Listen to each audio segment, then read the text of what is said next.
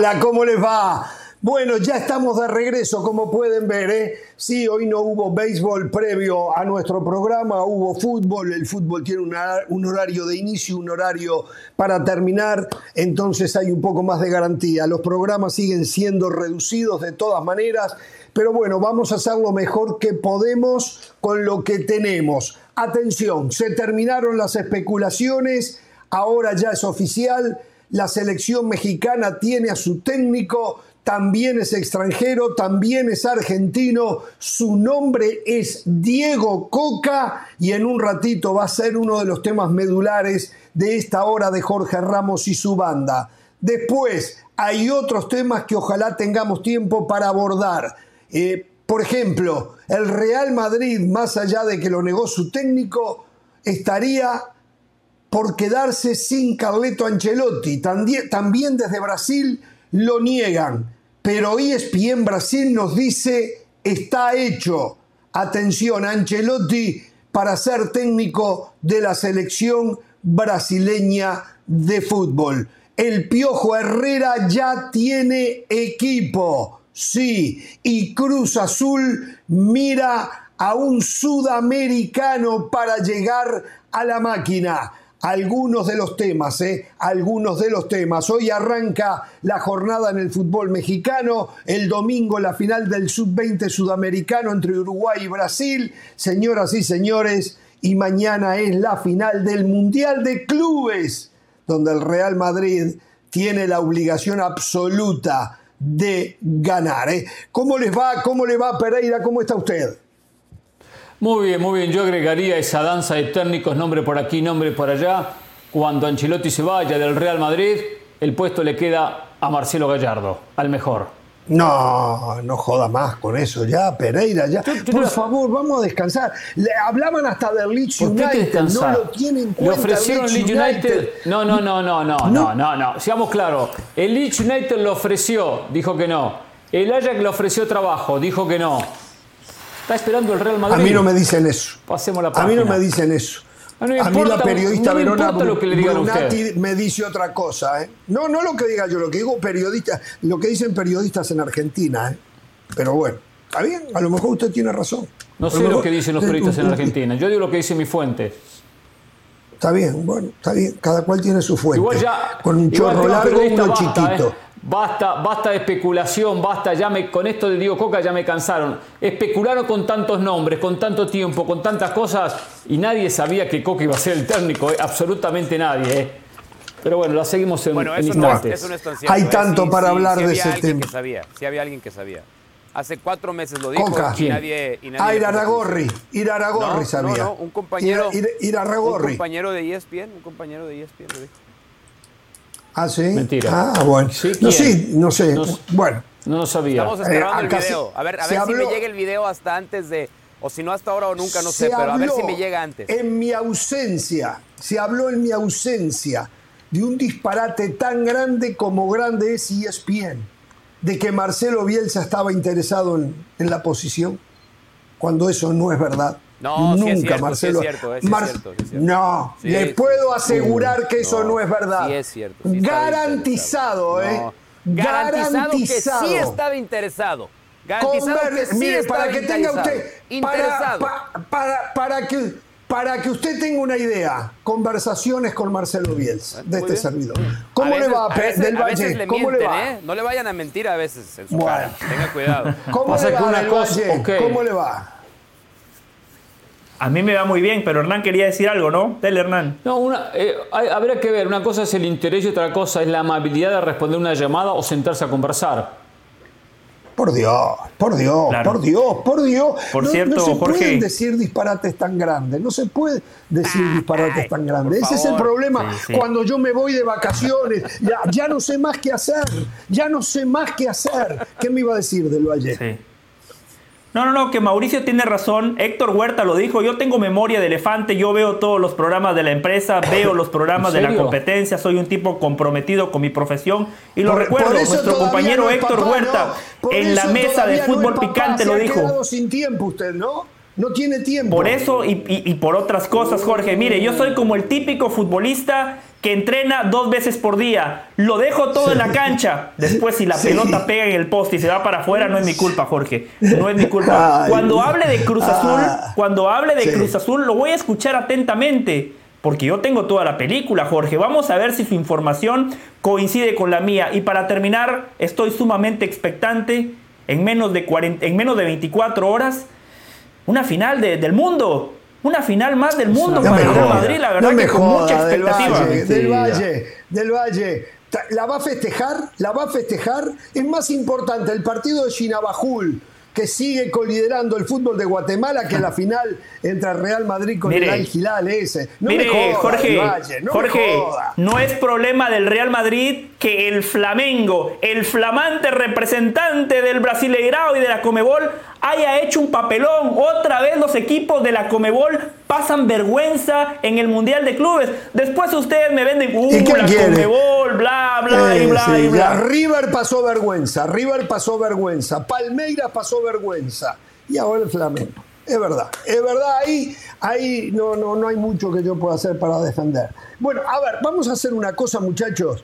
Falta la opinión de nosotros, tema Diego Coca, manejo que se hizo en la federación. No, pero usted ya habló, usted es un atrevido, usted se mete sin golpear la puerta. usted venía y pero, está, bien, ¿Cómo le va? ¿Cómo está? Muy buenas está bien, tiene razón, tiene razón. Muy contento buenas de estar tardes. aquí. El deseo de las buenas tardes para todos ustedes. Y Marcelo Belce sí estuvo interesado en dirigir a la selección mexicana. A ver, si usted se lo cree, créaselo. Vamos, que, propongo hacer una pausa y cuando regresamos le entramos al tema, ¿está bien? Muy bien. Muy Excelente. Y pronóstico del Super Bowl, también, aprovechemos a Mauricio. Eh, no, no, no, no, no, no, no, por favor, es que tenemos una gana Kansas, eh, rojo y blanco. me están diciendo que hay muchísimas, atención con esto, eh, hay muchísimas posibilidades de que Diego Coca esté en Jorge Ramos y su banda, eh. Reitero, me están ah, diciendo por dentro que hay muchísimas ah, posibilidades de que Diego Coca lo tengamos aquí en Jorge Ramos y su banda. Vamos a la pausa, regresamos. Por cierto, formado en River, ¿eh? por si no sabían, ¿eh? como jugador. Pa, otra vez, qué va. Como siempre. ¿eh? Lo, sí, sí, lo dijeron en la conferencia, Pereira. Exacto.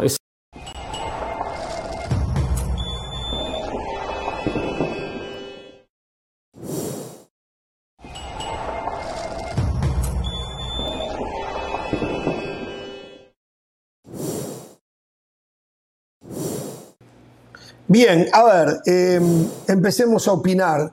A ver, ya confirmado, ¿eh? Va a estar Diego Coca con nosotros aquí en Jorge Ramos y su banda. Muy ¿eh? bien, muy Nota exclusiva, ¿eh? Nota exclusiva. Bien la producción.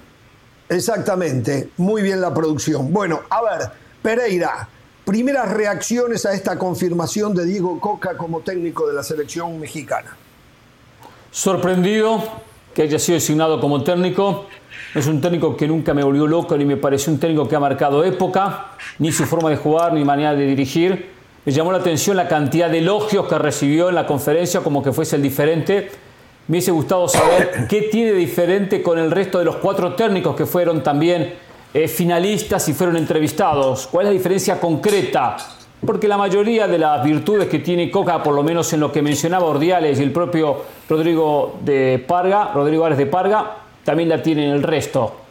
Eh, y bueno, Argentina nuevamente en el camino de México. Cuatro años con Martino, ahora cuatro años con, Coca. Lo que es un ida y vuelta, ¿eh? Los argentinos, decimos nuevamente, le damos un técnico México, volverá nuevamente a atacarnos un México-Argentina. Y los mexicanos dirán nuevamente, un técnico argentino no era para repetir la nacionalidad ni buscar técnico extranjero después de las últimas experiencias. Grave error de la federación. En pocas palabras, es solo lo último, técnico pragmático, pragmático. Eso que sale a atacar todos los partidos, quiero verlo, ¿eh? Cuando le toque jugar contra Argentina en Copa América, en Copa Oro Especial o, por qué no, en la Copa del Mundo. O Brasil, Francia o Alemania. A mí no me desagrada. Creo que Coca es un muy buen entrenador. Eh, un bicampeonato con el Atlas después de 70 años de sequía me parece que no es un tema menor. No tengo nada en contra de Coca. Tiene una idea de juego claramente establecida. Es un tipo que se adapta a los planteles que tiene. pero sí creo que México tenía hoy otras posibilidades. Creo que había otras personas con mayor proyección. Eh, la, la duda que a mí me queda de Coca es que en sus equipos el éxito que tuvo fue gracias a los extranjeros. David Feitelson en Twitter compartía un dato sumamente importante. Diego Coca no ha debutado a un solo futbolista mexicano desde que dirige en México. E, en el polo opuesto estaba Guillermo Almada, un tipo que no nada más debuta, que resucita futbolistas mexicanos como la Chofis López, que potencia jugadores como Chávez, Sánchez, Kevin Álvarez, el Pocho Guzmán. Me parece que Coca es un muy buen entrenador, pero habían otros con mayores pergaminos y más preparados para liderar este proyecto rumbo al Mundial de 2026. Sí, pero no mucho más.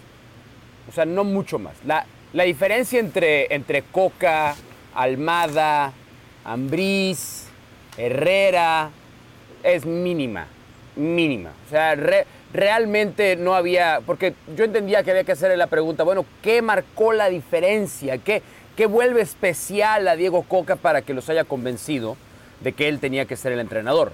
Comparado con los nombres que ya sabían que estaban ahí. No con Marcelo Bielsa, porque Bielsa se cuece aparte. Ya no vamos a hablar de Bielsa, obviamente.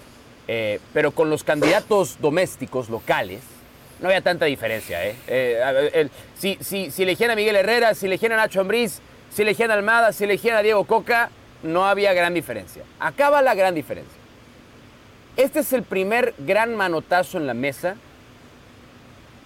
del nuevo personaje más poderoso del fútbol mexicano, que es Alejandro Aragón. Eso es todo. Esa es la conclusión más importante de todas. Hoy el hombre más poderoso del fútbol mexicano es Alejandro Aragón. Los que siguen teniendo el dinero, Emilio Escárraga de, América, Ricardo Salinas Pliego de Televisión Azteca, tienen el dinero. Pero hoy, quien toma las decisiones en el fútbol mexicano es Alejandro Aragorri. Hace dos semanas, nadie, absolutamente nadie de nosotros, al señor Héctor Huerta lo vamos a poner dado, pero en el medio mexicano, nadie pensaba en Diego Coca para ser el entrenador. Pero existió un plan de la gente que tiene el poder y ejerce y lo manda, y lo han puesto hoy al frente de la selección mexicana del fútbol. Yo no voy a, yo no voy a enganchar en el, en, el, en el anzuelo que tiró Hernán Pereira con eh, la nacionalidad y el pasaporte del entrenador. No me voy a enganchar. Como diría el actual presidente de México, no voy a caer en provocaciones. Fue claramente un comentario buscando no es una provocación. Eh, no la va a encontrar no, es una de mi parte. Es una realidad, no eh. la va a encontrar de mi parte. Diego Coca tiene más de 20 Pedrosa, años yo no estaba provocando conociendo a el nadie. fútbol mexicano, jugó en el fútbol mexicano, en primera y en segunda división. No, no, no va por ahí, Pereira. No va por el pasaporte, ¿eh? No va por la nacionalidad. Yo, no, no, yo lo que voy es a lo siguiente. Yo no busco, yo no estoy en el anzuelo ni buscaba hacer calentar a nadie, ni, ni la reacción de ninguno. Voy a lo siguiente. Si le toca enfrentar a Argentina, que no se repite lo que pasó con Martino cuando tenga que ir a Argentina y se reúna con Scaloni o, se cruce con algún técnico y se ponga a hablar, se lo va a criticar de la misma manera que se lo criticaba Martino porque fue a la cancha de News y habló con Scaloni. ¿Le dan tiempo para opinar? Si pierde con Argentina, quizás, si pierde con Argentina, entonces, ah, que juega con su selección y se dejó ganar, a eso voy. Los argumentos serían los mismos. Eso es lo que menciono. Bueno, a ver, eh, ustedes saben cuál era mi opinión previo inclusive a que se conocieran los nombres. Mi posición era muy clara. La selección mexicana no resiste dos, otro proceso como los últimos dos procesos con técnico extranjero. Que lo más saludable, que lo más saludable era un técnico mexicano para encontrar un poco más de paz. No quiere decir que iba a haber paz, un poco más de paz. Con un técnico extranjero, de por sí ya se empieza mal. Es más, hoy miramos la prensa, hoy miramos la prensa y ya no hay paz. Ya no hay paz, ya están, lo, lo, están criticando a Coca porque se fue de Monterrey tirando un portazo, lo están criticando porque en el aeropuerto ninguneó según los que escriben, ninguneó a la prensa, lo están criticando porque nunca se le dio el crédito y de repente con razón, cuando fue campeón o doble campeón con Atlas, porque entienden que ahí ya estaba la mano de alguno que lo ayudó para bueno, eso fue con cierto el arbitraje. También. Eso fue cierto también. Bueno, está bien, por eso. Entonces, ya previo a que a la primera práctica ya no hay paz. Pero nunca ha habido paz, Jorge. ¿Cuánto tiempo tienes? permítame. ¿Cuánto, tiempo tienes conociendo a la selección mexicana? ¿Cuándo ha habido paz? ¿Cuándo? sí, pero siendo extranjero hay menos paz todavía, es más grande el bullicio que se hace. Aparte de eso, aparte de eso, por todos los años que tengo en la cobertura de las elecciones mexicanas, creo yo que Coca no tiene lo que el aficionado de la selección mexicana quiere, que es hacer jugar bien. Y cuando hablo de jugar bien, hablo, sí, de respetar un poco más el espectáculo. Estuvo muy bien lo que hizo con Atlas.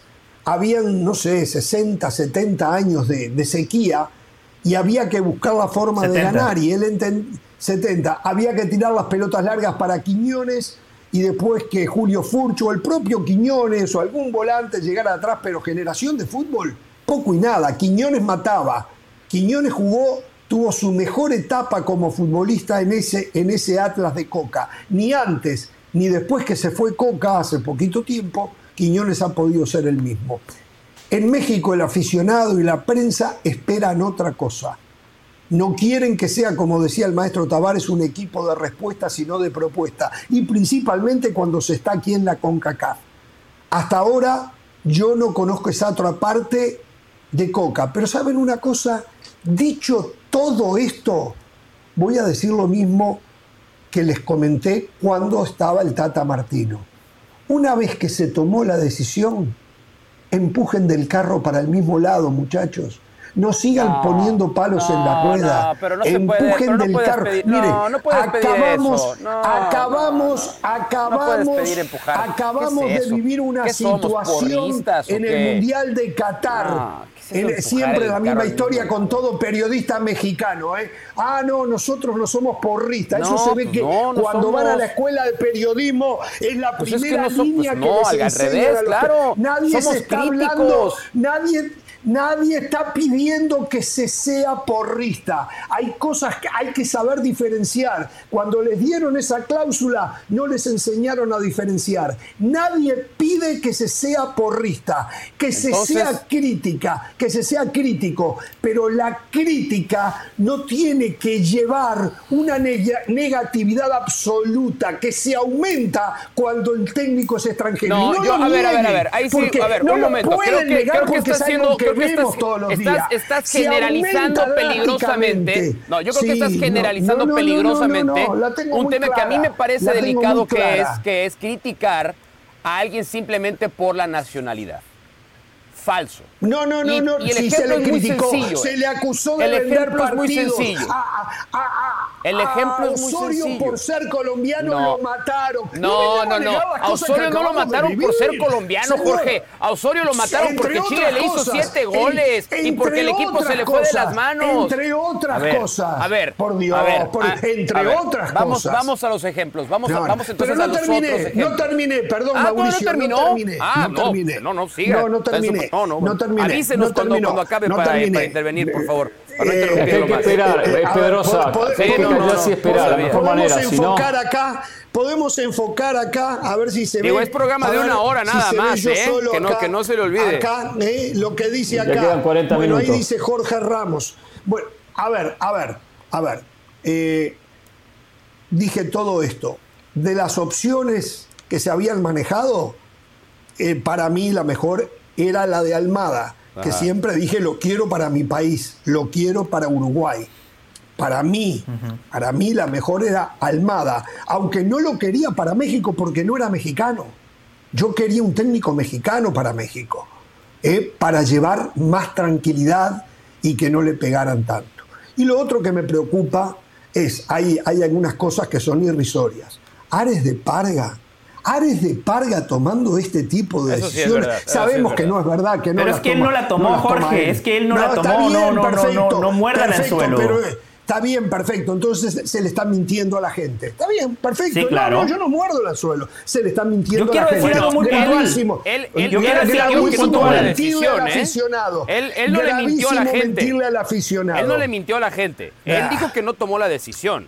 Él simplemente hizo las entrevistas y él dijo que fue el consejo de dueños el que tomó la decisión. Y sabe una cosa, nunca yo, yo solo quiero decir algo muy puntual, Jorge. Ya voy, ya voy, José. Nunca yo había percibido la división ya eh, definitiva que hay, porque inclusive cuando hablan a través de los medios, se percibe hoy en la dirigencia del fútbol mexicano. Esto antes nunca había pasado.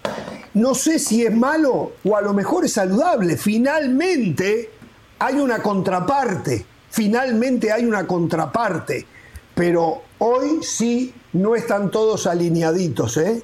Hoy está claro que hay una división importantísima en la dirigencia del fútbol mexicano. Lo escucho, José.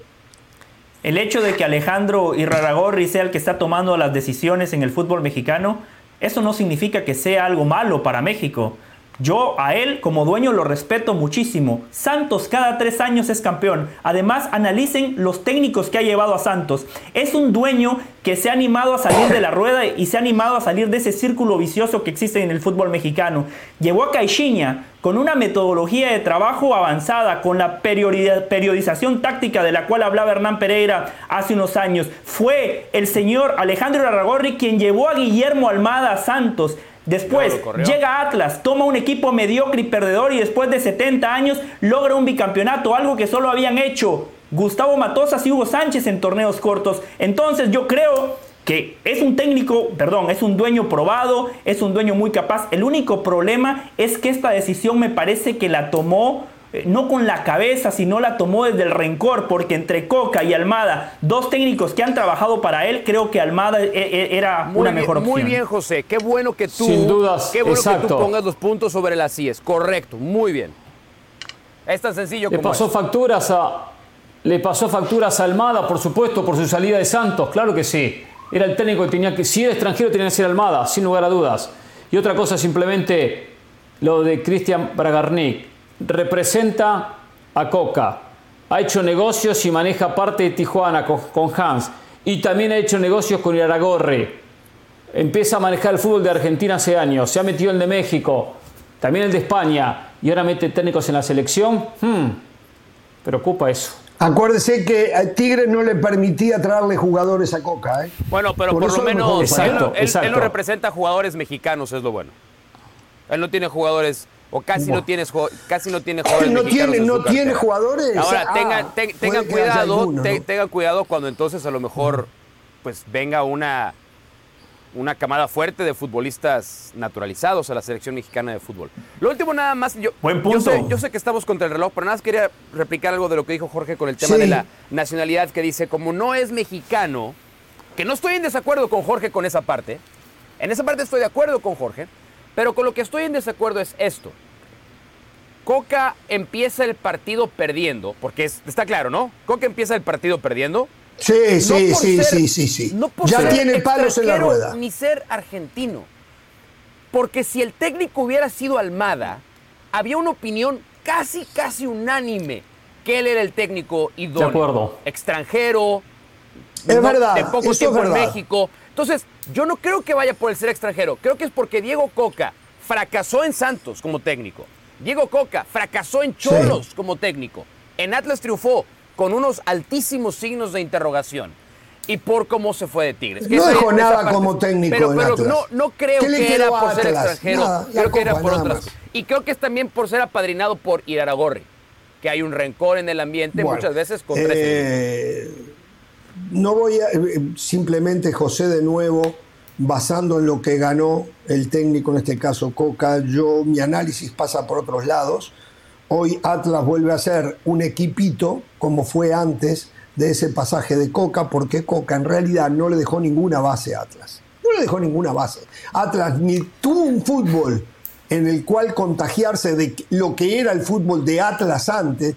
Lo ganó, sí, lo ganó lo ganó. Y yo no soy de los que me encolumno en esos que dicen que los árbitros lo ayudaron. Tal vez los árbitros tuvieron algún error que terminó favoreciendo a Atlas. Hubo cosas. sí, hay, casi. Por eso digo, no. A ver, si nos basamos en el fútbol que jugó Atlas, en México va a fracasar.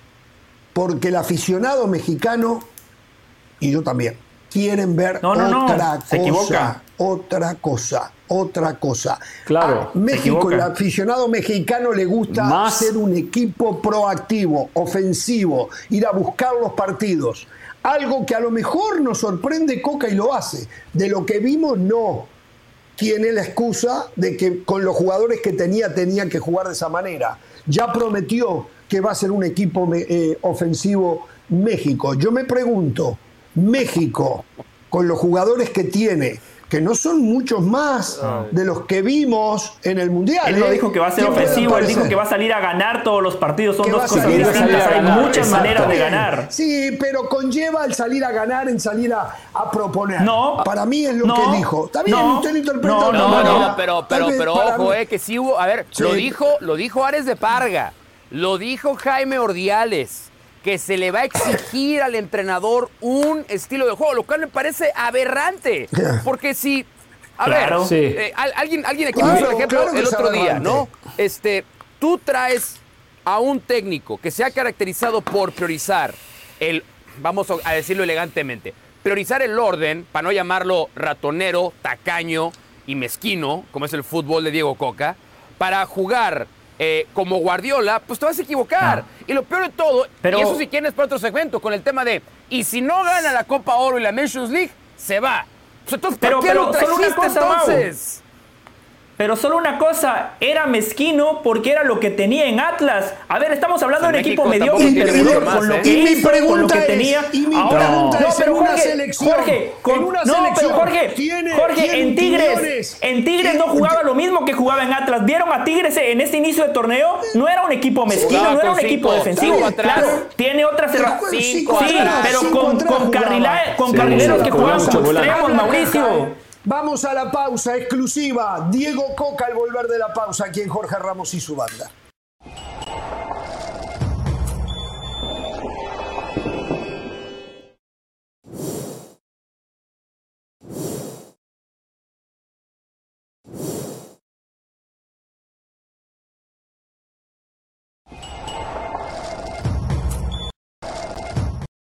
Diego, primero que nada, muchas gracias por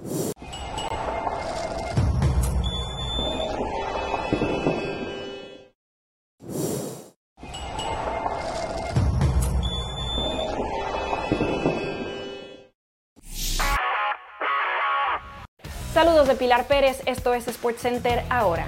Se llevó a cabo la decimosegunda edición de los premios NFL Honors que galardona a lo mejor de la campaña en los emparrillados y donde Patrick Mahomes se llevó por segunda ocasión en su carrera el premio al MVP, ganándole a su prueba rival del próximo domingo Jalen Hurts y también a Josh Allen, mariscal de campo de los Bills.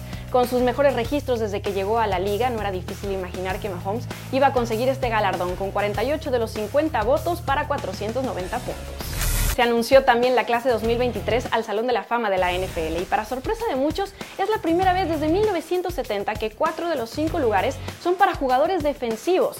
Y es que con dos de los mejores esquineros en la historia como Ron G. Barber y Darrell Revis, uno de los líderes en capturas de todos los tiempos como de Marcus Ware y un linebacker que frustró a varios mariscales de este deporte como Zach Thomas, pues la verdad es que hay mucha calidad. Además del 10 veces seleccionado al Pro Bowl con los Browns, Joe Thomas. La ceremonia de inducción será el próximo agosto. Los Brooklyn Nets han dado el bombazo de los traspasos en la NBA. Luego de canjear a Kyrie Irving a Dallas, llegó el turno de Durant. El alero se va a unir a los Suns de Phoenix a cambio de Bridges, Johnson y Crowder, además de cuatro selecciones de primera ronda del draft. Durantula tendrá la misión de acoplarse al juego de Chris Paul y Devin Booker, las actuales estrellas del equipo de Arizona. No se pierdan SportsCenter todas las noches, a la 1 m del Este, 10 pm del Pacífico. Esto fue SportsCenter ahora.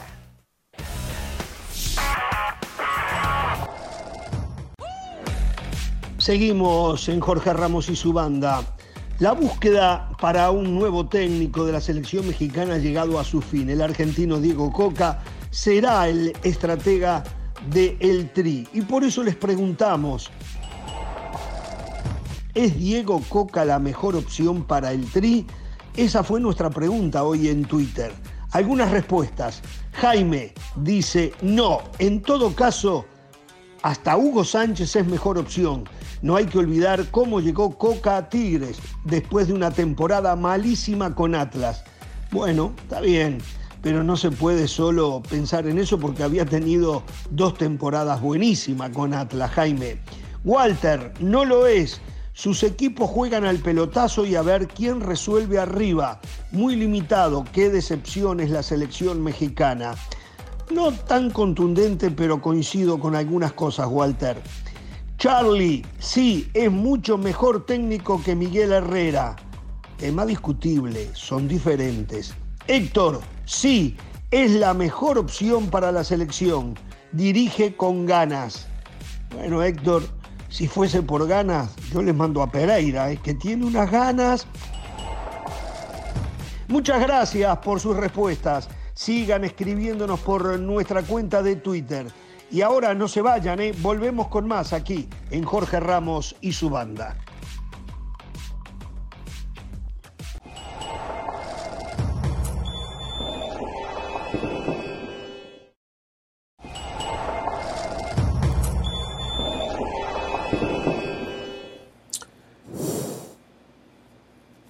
Bien, a ver, hoy después de la presentación oficial ah, de Diego Coca como el nuevo técnico de la selección mexicana de mayores, nuestro compañero Mauricio Imay tuvo un uno a uno ahora con el estratega argentino. Aquí está la nota de Mauricio Imay con Diego Coca.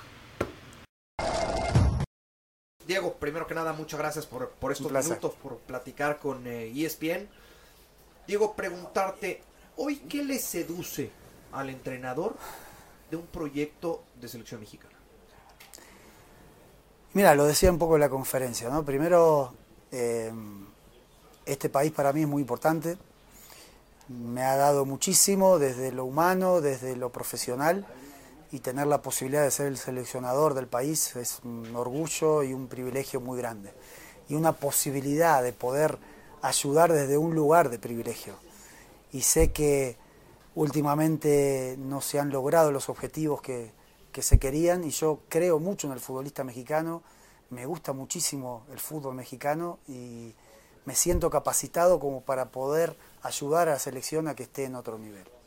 Diego, hablaban hoy en la conferencia de prensa, tanto Rodrigo como Jaime, de ir trazando objetivos a corto y mediano plazo, ¿no? Tomando en cuenta que en el 2026 es la Copa del Mundo. A corto plazo, ¿cuáles son los objetivos y las obligaciones? a corto plazo ya tenemos en marzo dos partidos importantes que nos van a dar la posibilidad de competir en, en, partidos más importantes, porque creo que la posibilidad de, competir esos, en, esos, este, en esos torneos nos va a tener que hacer crecer y nos va a obligar a crecer. Y la idea es que juguemos esos partidos para que entendamos el nivel que tenemos que estar para poder competir de la mejor manera. Entonces, eh, una cosa trae a la otra. Y ya, ya quiero poner a Antes de decir el nombre, antes de decir el nombre, tengo que contar que la situación está eh, muy tensa en la máquina cementera del Cruz Azul. Al punto que esta semana no abrieron el entrenamiento para periodistas, siempre hay por lo menos 20 minutos como mínimo entre los 5 días de la semana donde los periodistas pueden observar eh, cambiar la imagen. Estuvo cerrado todos los días, hermetismo total Estuvo Víctor Velázquez observando a los jugadores, observando el entrenamiento, y sus informantes me contaron más allá de que no hubo puertas abiertas, como les decía. Por lo tanto, la situación no está, no está nada positiva. Los directivos se está teniendo la paciencia con otro cierre, pese es a que el equipo jugó tres partidos, porque no ha jugado cuatro, eh, porque tuvo el partido con Querétaro postergado de, la fecha anterior. Claro, tiene un punto sobre nueve, está décimo séptimo de 18. Hoy no le alcanza ni para el repechaje. Pero también hay que entender que es el comienzo del campeonato. Tampoco dejó buena imagen los ocho partidos del torneo pasado, más los dos de liguilla que, fácilmente lo terminó eliminando Tigres y lo dejó fuera del campeonato. Por lo tanto, por lo tanto el, partido de este fin de semana contra Tigres es crucial y fundamental para el Potro Gutiérrez. Mientras gane, va a tener cierto crédito o cierta continuidad en su trabajo. Con par de derrotas consecutivas lo van a dejar sin chamba. El reemplazante del Potro Gutiérrez va a ser el señor Ricardo eh, El Tuca hablar con los jugadores que están en Europa, eh, involucrarlos para que vengan y se sientan parte de este proyecto. Está claro que siempre cuando viene un seleccionador nuevo, eh, todo puede pasar. Nadie está con el puesto asegurado. Y quiero dejar en claro bien ese mensaje. Nadie está con el puesto asegurado. El rendimiento en la selección va a asegurar de que pueda tener otra posibilidad. ¿Qué tan importante es para Diego Coca imponer un sello, un estilo de juego en selección mexicana? Es muy importante porque yo pienso que todos los, los proyectos que terminan bien o, o terminan con éxito tienen una manera, una forma. Yo no me ato a una forma en específico. Iré viendo el jugador, la capacidad, de qué manera podemos eh, ser, competitivos y cuál es la forma, la mejor forma y el mejor sistema. Lo iremos viendo partido tras partido, pero está claro que es siendo protagonista, eh, presionando, jugando para adelante, eh, yendo a buscar el rival y buscando la manera de ganar. En Atlas, por lo menos, donde conseguiste dos títulos, eh, Diego, el estilo de juego de ese Atlas partía de, un- de una solidez defensiva, del aparato defensivo. ¿Buscas lo mismo en selección mexicana o te irás adaptando conforme a los rivales que vas a ir teniendo de acuerdo a cómo está obligado la- el equipo mexicano en la zona, Mira, sobre todo?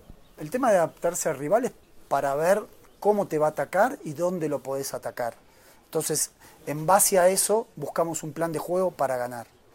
Yo no me adapto en base al rival, no me adapto en base al club, me adapto en base a los jugadores. Si yo tengo, como por ejemplo en Tigres, jugadores que tienen una posesión muy buena y técnicamente son buenos, esa va a ser mi herramienta más importante. A lo mejor en Atlas fue la solidez defensiva. Veremos qué tenemos mejor en la selección y buscaremos esas herramientas para ganar. de acuerdo a las características del futbolista mexicano, así de primera, para qué está esta selección mexicana en cuanto a un estilo de juego. A mí me gusta el talento que tiene el futbolista mexicano, pero dejamos bien en claro que el talento no es suficiente. Al talento hay que, a- hay que aportarle trabajo, seriedad, constancia, un plan de juego, tomar buenas decisiones, entender tácticamente. Y encontraremos esos jugadores que se adaptan lo más rápido posible y en base a esos jugadores armaremos la táctica y la estrategia para ganar. Es momento de que Diego Coca encuentre el cambio generacional en el futbolista mexicano. No lo sé. Está abierta la selección para los jugadores que quieran adaptarse y que quieran dar lo máximo. No me interesa la edad. No pasa por la edad. Pasa por el compromiso y por la capacidad. ¿Irás a Europa pronto a platicar con los que militan en el viejo continente? ¿Está en tus planes? Están mis planes, por supuesto. Están mis planes un montón de cosas. Tendremos que ver los calendarios, los momentos, los lugares, de seguir. Ahora voy a mirar este- esta- estas fechas del fútbol mexicano desde el ojo del seleccionador. Estoy empezando, entonces ahora voy a empezar a ver los jugadores que tienen eh, para mí capacidad para estar en la selección y lo voy a evaluar en base a lo que le falta y lo que tienen para estar en la selección y en base a eso quiero tener un scouting muy importante, quiero bajarles el, me- el mensaje a ellos de lo que quiero, de lo que necesito para que se pongan ellos a trabajar en sus clubes para ser seleccionados. Habló Rodrigo Juárez de Parga de tu proyecto, Diego. ¿Qué punto crees que fue el que ayudó o qué punto fue el determinante para convencer al comité de tu proyecto? Yo creo que, que ellos eh, sintieron, lógicamente, yo hablo desde, desde la honestidad, sintieron que yo creo en el futbolista mexicano, sé que tiene talento porque lo vemos todo, pero también sé que con el talento no alcanza. Y tengo las herramientas necesarias como para poder aportarle lo que le falta para poder explotar ese talento. En las distintas pláticas que tuviste con Rodrigo, con Jaime, con el comité, ¿tocaron el nombre de Javier Hernández?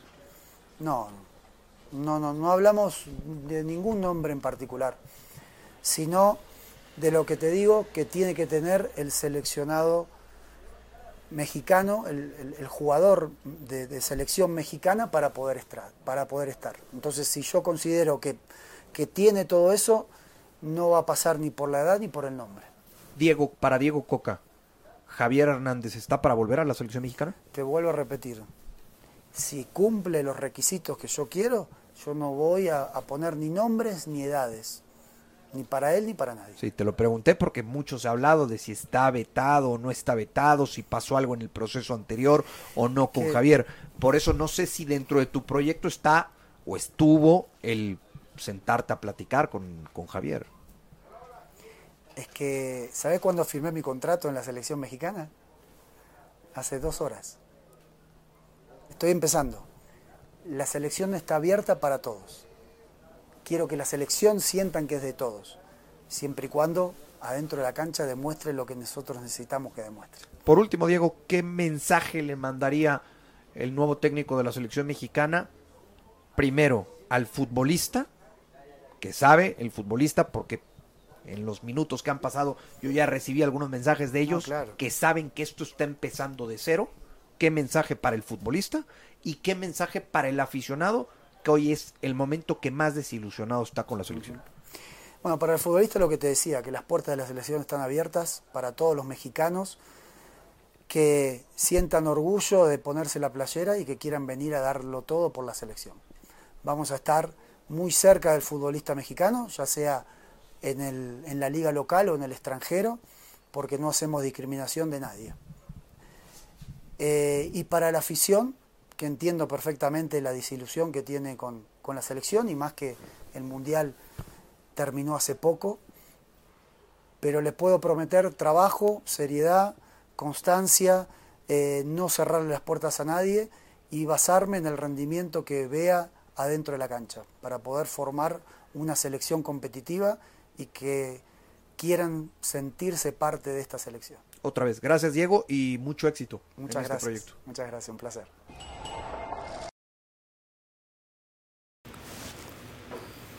Estupendo trabajo de Mauricio Imay, una nota fantástica, la felicitación para nuestro compañero.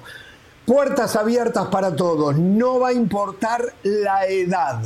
Y sí lo dijo, sí lo dijo. Un equipo que juegue hacia adelante, que sea protagonista, que vaya a ganar los partidos. O sea, vamos a ver una faceta que si lo que lo llevó a él a la selección nacional fue lo que hizo con el Atlas, bueno, lo que pretende para la selección nacional no tiene nada que ver a lo que hizo con el Atlas. Pero, de nuevo, muchachos, a no poner palos en la rueda, ¿eh? a empujar para adelante todos. Después se les criticará. La crítica no significa que tiene que ser negativa. Un aplauso. Alabío, alabao, alabim, bomba. La crítica. Coca, coca, ra, ra, ra. No. No, no, no. Él dice, yo creo en el futbolista mexicano. ¿Esto es una indirecta para alguien? ¿Hay algún técnico de los candidatos a dirigir una selección de México, del grupo de los que fueron entrevistados y los que no están, que no creían en el fútbol mexicano? ¿Que no creían en el futbolista mexicano? El, primero sería él. O el que estuvo. Una indirecta para el más que todo. Claro, o el que estaba antes. Lo decía Mauricio. Lo, sí, no, pero perdón, perdón, Mauricio, hace un rato estabas diciendo que lo había publicado David Faitelson, él nunca debutó un futbolista mexicano. nunca creyó que un futbolista mexicano, ante la necesidad de su equipo, podía dar una solución. Esa es la verdad. No, a ver, yo en, algo, en algo sí creo que es importante el mensaje tanto de Coca como de Jorge, que em, muchas veces, a ver, ¿cuántos años nos quejamos de siempre lo que quiere Emilio Azcárraga? Siempre lo que quieren las televisoras. Y hoy que hay otra voz que se anima a proponer un nombre eh, para utilizar el anglicismo eh, fuera de la caja, no el nombre más obvio, más popular. Yo sí creo que es importante que dejemos a Coca trabajar, me parece muy bien. Creo que hay que dejarlo a que, a que él nos explique primero qué tipo de selección es la que quiere ver. ¿Va a querer un equipo que contragolpee. Me parece muy bien, yo no tengo problema con eso. Va a querer hacer un equipo. A ver, porque nos va a vender, no, no, tener la pelota. Nos han dicho muchas cosas. Vamos a la práctica. Y si en la práctica vemos un equipo que privilegia defenderse, pero no recibe goles, es ordenado, sabe contragolpear, tiene dos, tres futbolistas que con eso es suficiente para generar opciones de gol, yo le, yo le voy a decir muy bien, buen trabajo. Pero si no, vendrá la crítica muy pronto porque viene Nation ah, y viene Copa Oro, pero está bien. Vamos a, vamos a dejarlo que trabaje.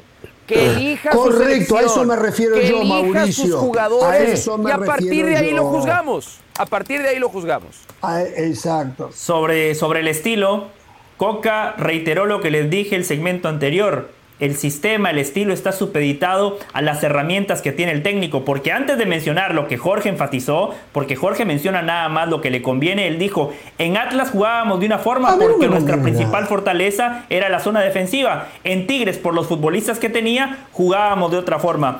Vamos a ver dos cocas distintos, se los digo ya, ¿eh? Una cosa es México en territorio concacafquiano, en el fútbol tercermundista de esta zona del mundo, donde allí sí México está obligado a proponer, a tener la pelota, a ganar. También contra Estados Unidos y Canadá. Empieza, empieza por ganar, José, porque dijiste ser protagonista, tener la pelota. No, no, no, no, no, no, no. Lo primero que tiene que hacer es ganar.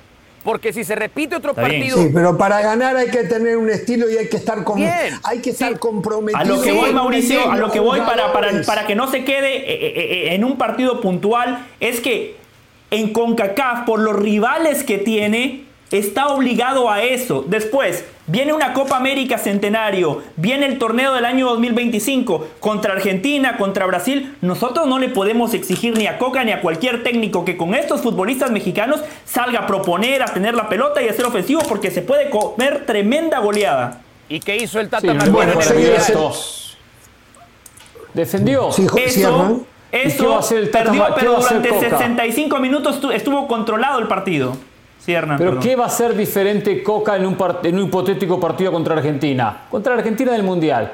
Lo mismo, va a defender, mucho más conociendo Coca. Coca está tan poco convencido de su estilo. Está tan poco convencido que él dice los jugadores, eh, eh, me, adapto al nivel, a las condiciones de los jugadores. Ellos después verán la táctica y la estrategia, pero es muy amplio. Él no, no, no especifica cuando el técnico de selección tiene que elegir el sistema y convocar a los jugadores que, actúen según ese sistema. Eh. O sea, el, pool de jugadores para un técnico de selección es mucho más amplio que a nivel club. Que a nivel club tengo esto y ya está. Me tengo que con esto. Puedo reforzar un poquito.